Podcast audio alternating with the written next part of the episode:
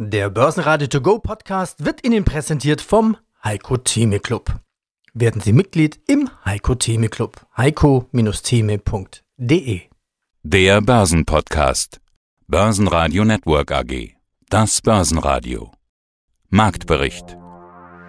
Im Studio Sebastian Leben und Peter Heinrich. Außerdem hören Sie zur Charttechnik von DAX und SAP Jochen Stanzel, Chefmarktanalyst von CMC Markets, zur Börse mit Corona-Impfstoff Vermögensverwalter Nikolas Kreuz von Invios, zur Corona-Multi-Asset-Strategie Vermögensverwalter Johannes Hirsch von Antea, zu den Chancen der Feng-Aktien Kapitalmarktanalyst Christian Henke von IG und zur Charttechnik von Lufthansa und Bayer Chartanalyst Stefan Salomon.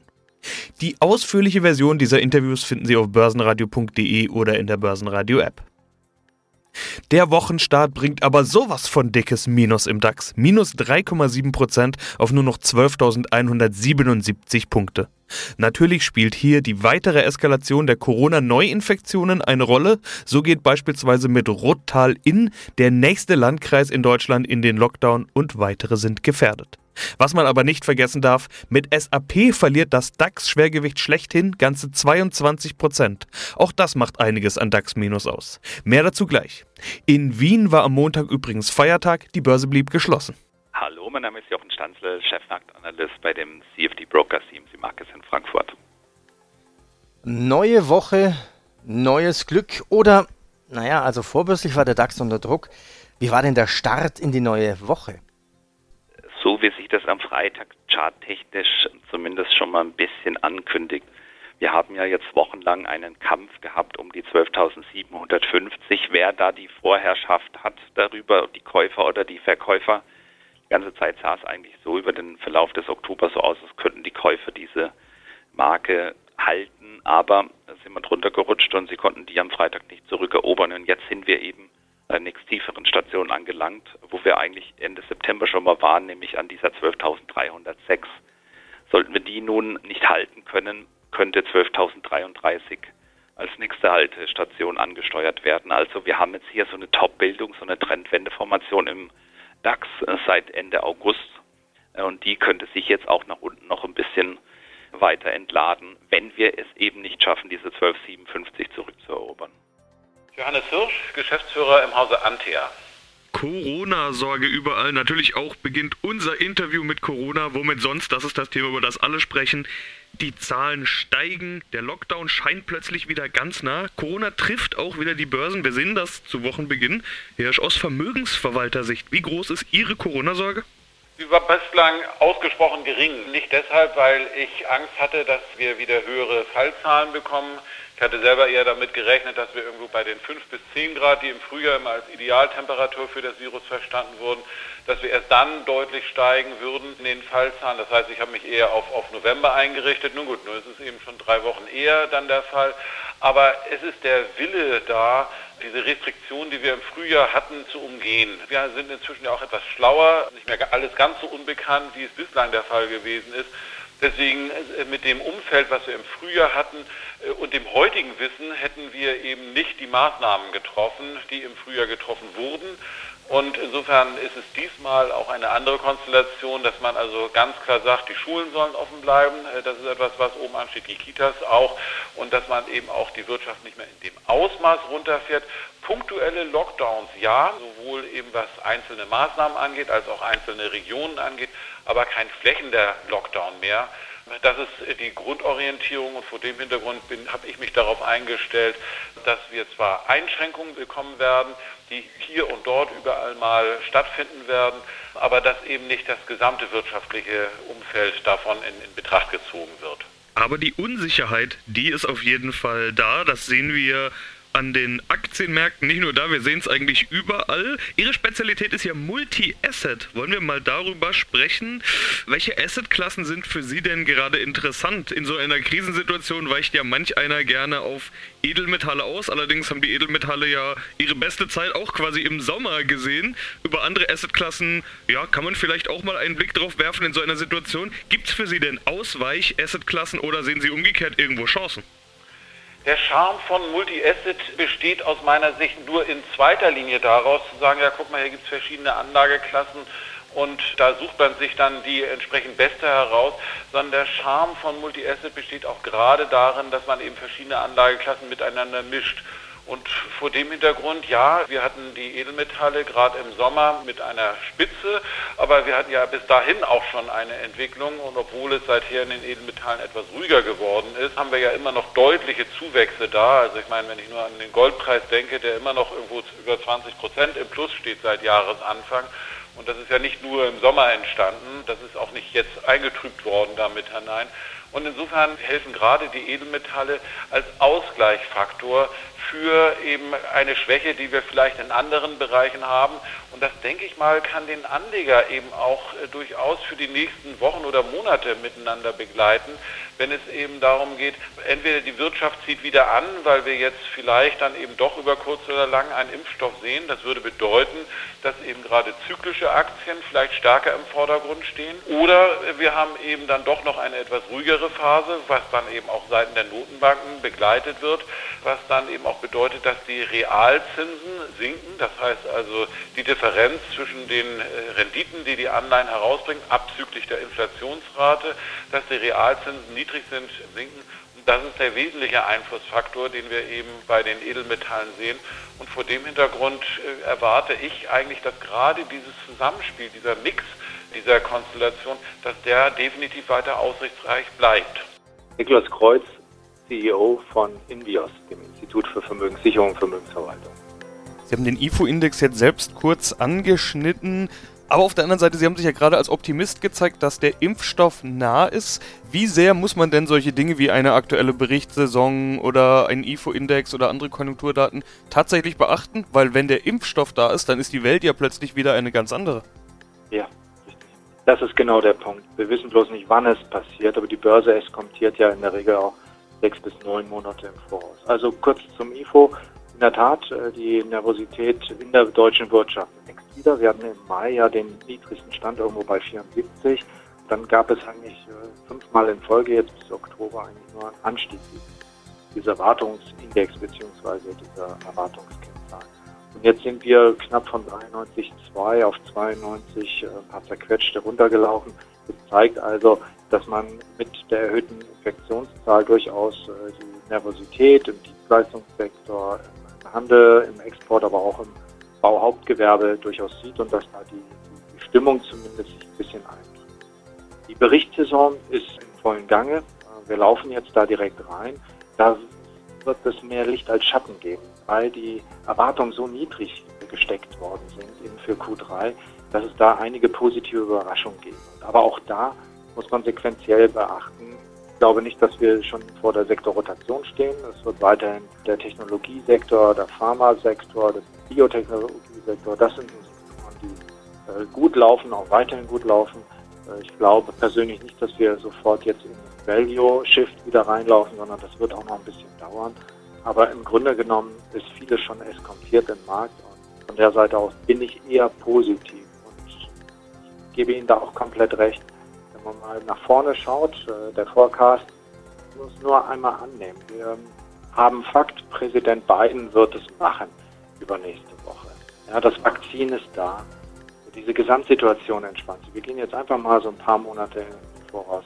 Dann wird dieser Frühling 2021 ein unglaublicher Frühling sein. Da wird es Nachholeffekte geben ein richtiger Gefühlsfrühling. Und da wird es wirtschaftlich als auch an den Börsen zu Kursexplosionen kommen bin der festen Überzeugung, dass wir sogar vielleicht etwas schon nach der Wahl sehen. Das hängt ein bisschen von den, äh, von den Infektionszahlen ab und von diesem Nachlassen des Schreckens. Es ist ja eigentlich nur ein diffuses Gefühl. Angst ist ja nichts als ein Gefühl. Das ist im Kopf. Mehr ist es ja letztendlich.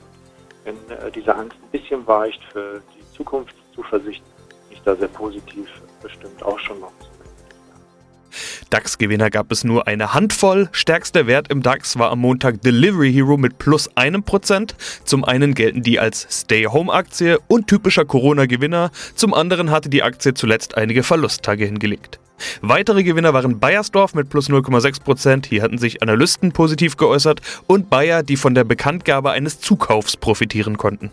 Einen schönen guten Tag, mein Name ist Stefan Salomon, Chartanalyst das große Lehrbuch der Chartanalyse, mein Buch www.candlestick.de, meine Seite.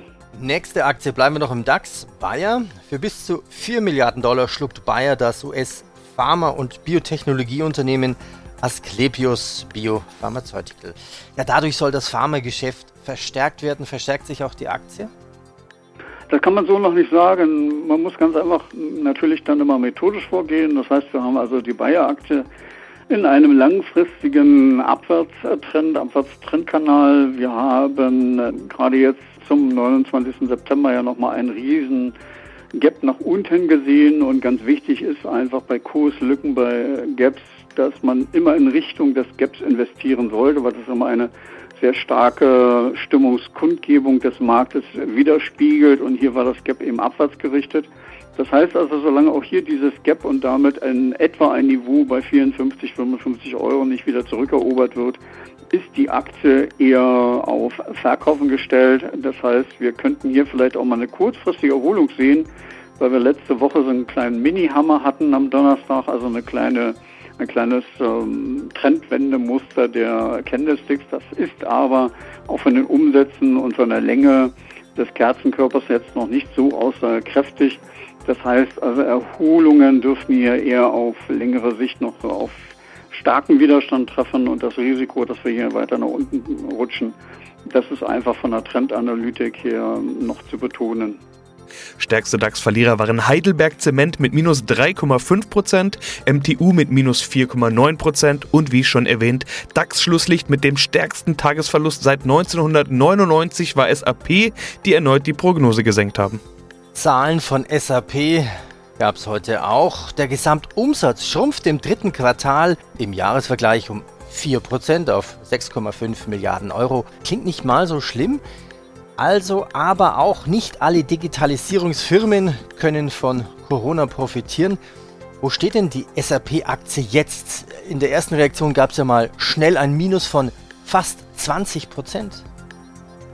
Und dieses Minus von 20 Prozent hat den DAX dann gut 270 Punkte gekostet, allein SAP. Und jetzt sind wir, haben wir uns ein bisschen erholt, minus 17 Prozent bei 103,44 Euro. Und das ist ein interessantes Niveau, da es eben über 95,15 Euro liegt. Nun, was ist die 95,15? Das ist die Kursmarke, an der im März in der SAP ein Boden entstanden ist, eine 1, 2, 3 Trendwendeformation. Und da wir da jetzt noch drüber sind, ist auch, wenn jetzt dieses, dieses Minus dann doch äh, sehr verheerend ist und ein großes Minus ist, ist dann doch übergeordnet die Bodenbildung noch intakt. Also solange wir über 95,15 bleiben, ist das wieder ausbaufähig nach oben. Aber wir sollten möglichst nicht unter diese 95,15 fallen, weil dann würde auch diese Bodenbildung insgesamt wackeln. Guten Tag, meine Damen und Herren. Mein Name ist Christian Henk. Ich bin Senior Market Analyst bei IG in Frankfurt. Gilt das auch für den zweiten augenscheinlichen Gewinner Netflix? Da kamen ja letzte Woche die Zahlen und die haben enttäuscht. Das Wachstum läuft nicht mehr so wie erhofft und ohne Wachstum ist Netflix nicht mehr ganz so fantasievoll wie davor. Was ist da in der Aktie los? Gilt auch da noch ein mittelfristiger Aufwärtstrend? Auf alle Fälle Amazon, Netflix, die sogenannten FANG-Aktien, die konnten natürlich 2020 deutlich, man kann sagen, überproportional zulegen. Das sind, und den Begriff hat es ja schon genannt, die sogenannten Stay-at-Home-Aktien, das waren die Gewinner. Und wir sehen auch, dass auch heute hier in Deutschland die sogenannten Stay-at-Home-Aktien gegen den Trend zulegen können. Das heißt also, das sind Gewinnler, Krisengewinnler, man kann es so auch bezeichnen. Das heißt also, die Pandemie entwickelt sich weiter. Viele befürchten, dass wir auf einen zweiten Lockdown zusteuern. Das heißt also, ob ich jetzt meine Sachen bestelle, weil ich nicht mehr ins Geschäft kann, ob ich jetzt mir Filme anschaue, weil ich nicht ins Kino kann, oder ob ich mir jetzt mir mein Lieblingsessen nach Hause kommen lasse, weil ich nicht nicht mehr ins Restaurant gehen kann. Diese Unternehmen, diese Aktien profitieren aktuell davon. Und dazu gehört auch Netflix, schlechte Zahlen hin oder her. Aber auch hier gilt, der mittelfristige Aufwärtstrend ist halt intakt. Den anderen Begriff, also Fang, hast du ja gerade selber schon genannt. Machen wir es mal noch komplett. Fehlt eher noch das F und das G von Fang, der Anfang genau. und das Ende. Also Facebook und Google. Google ist ja, wenn wir über die Aktie sprechen, Alphabet. Das ist die Firmenmutter wenn du jetzt gerade gesagt hast, das gilt für die Fang-Aktien, dann gilt das, was du gerade gesagt hast, wohl auch für Alphabet und für Facebook. Jein, würde ich fast sagen. Also natürlich befinden sie, haben natürlich die genannten Fang-Aktien, wobei man eigentlich ja nicht das G durch ein A austauschen müssen wegen Alphabet, aber wir belassen es mal bei Fang. Die konnten 2020 äh, stark profitieren, aber gerade Facebook und Alphabet, also sprich Google, die weisen nicht nur einen mittelfristigen, sondern auch einen kurzfristigen Aufwärtstrend auf. Das heißt, die aktuelle Situation, die wir beim Nasdaq sehen, die spiegelt sich aktuell bei Facebook und bei Google kaum wieder. Diese Aktien befinden sich sowohl im kurzfristigen als auch im mittelfristigen Aufwärtstrend. Und wenn wir über diese Stay-at-Home-Aktien sprechen, das heißt nicht nur über Fang-Aktien, da muss man sich auch andere Aktien aus dem Logistikbereich anschauen. Das heißt also, wenn ich über Amazon meine Waren bestelle, müssen ja irgendwie auch zu mir kommen. Und Amerika ist das FedEx und in Deutschland die Deutsche Post. Und diese Aktien, die habe ich mir auch angeschaut im Vorfeld unseres Interviews. Und da muss man ganz einfach sagen, meine Lieblingsaktie ab heute, das ist die FedEx-Aktie. Also die konnte von der Pandemie über, die Pandemie hat überhaupt keine oder beziehungsweise kaum Spuren hinterlassen. Das ist ein Aktien, der wirklich in einem mustergültigen Aufwärtstrend sich befindet. Schauen wir uns weitere Einzelaktien an. Lufthansa. Ja, Thema Lockdown. Ich meine, der Lufthansa-Chef legt seine Kraniche in den Winterschlaf. 125 Flieger werden stillgelegt. Wird die Aktie damit auch stillgelegt? Äh, sieht scheinbar nicht danach aus. Wir haben also in den letzten Tagen, schon in der letzten Woche, doch eine Erholung gesehen und zwar ausgehend von dem April-Tief. Wir hatten dann auch nochmal im August ein Tief oder jetzt zum Beispiel Ende September, Anfang Oktober und da haben wir also schon eine sehr, sehr kräftige Unterstützungszone im Bereich der 7 Euro. Das heißt also, wir haben jetzt eine leichte Erholung sozusagen. Ähm, es ist aber so, dass auch hier die 200-Tageslinie deutlich fallend ist. Wir also eigentlich in einem bärischen Markt sind. Was aber ganz interessant ist, dass die Lufthansa doch sehr volatil ist seit Mai. Wir also hier auch ein fallendes Dreieck konstruieren können. Und scheinbar sieht der Markt die Kostenmaßnahmen, Kosteneinsparungen doch eher positiv. Das heißt, sollten wir also dieses Dreieck dann nach oben knacken und auf die 200-Tageslinie, dann hätten wir durchaus Erholungspotenzial. Das heißt, wir sehen hier unter Umständen schon eine Bodenbildung bei der Lufthansa. Börsenradio Network AG Marktbericht